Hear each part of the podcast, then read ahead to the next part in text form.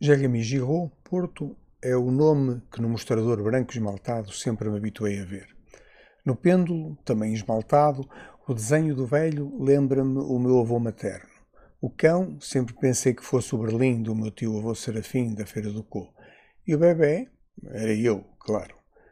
Deste relógio de pé alto, com caixa castanho escuro, quase me não lembro de o ver em casa do meu avô.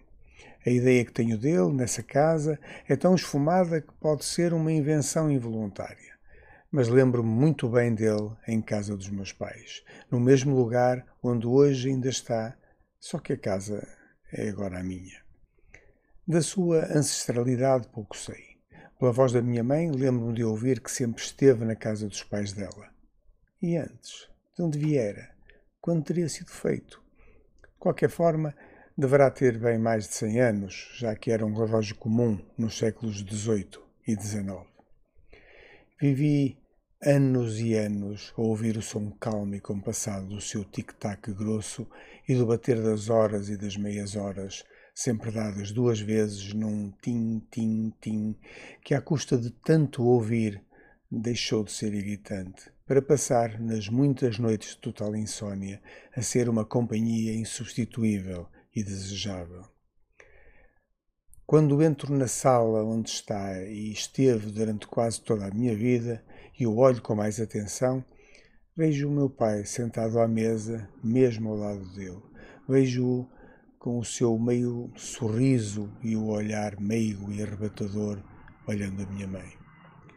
Quando lhe dou corda e o acerto, eh, desvia-se cerca de um minuto por semana, vejo-me no lugar da minha mãe e trato-o ainda com mais desvelo. E por vezes uma saudade avassaladora cresce em mim. Nunca lhe dei um nome, nunca pensei nisso, mas hoje bem que seria mais uma particularidade que teria de entre as que esta máquina que sempre me acompanhou me demonstrou possuir. Agora que penso nisso, Tento imaginar-lhe um para lhe dar, mas está a tornar-se impossível.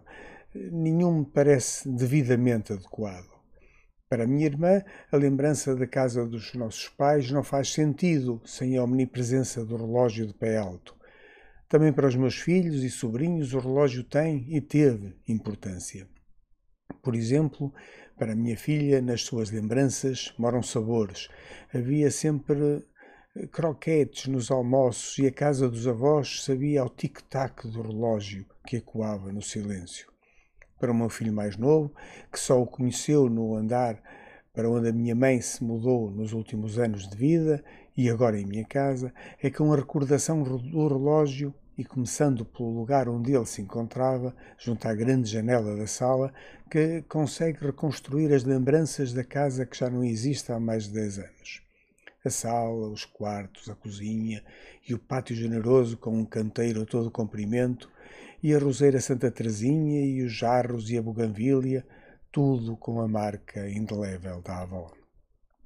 Para todos, o relógio era uma parte importante nos almoços semanais. Os primos, cinco rapazes e uma rapariga, e a avó ansiavam por aqueles encontros que a todos marcou de uma maneira excepcionalmente saudável. O ato de dar relógio, corda ao relógio e do acertar das horas por parte da avó e também do ruído característico que ele fazia antes de tocar as badaladas do meio-dia são lembranças que lhes ficaram marcadas, como me confidenciou o meu sobrinho mais velho. Este relógio passou por muito, viveu muito, viu muito, viu amor, carinho, sofrimento, alegria, morte, nascimentos, doenças, tristezas, fome, sacrifício, abastança, de tudo um pouco.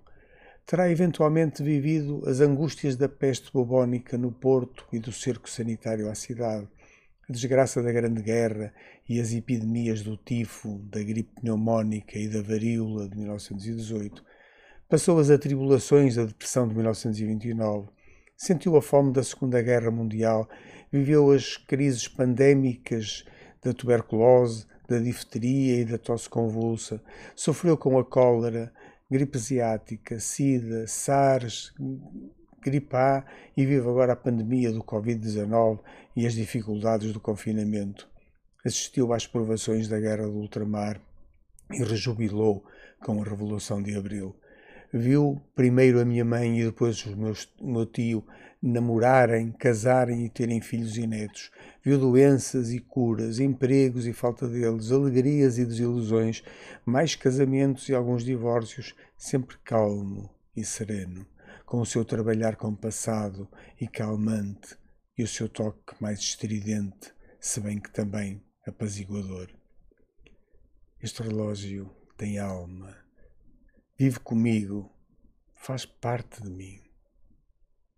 Enfim, até depois.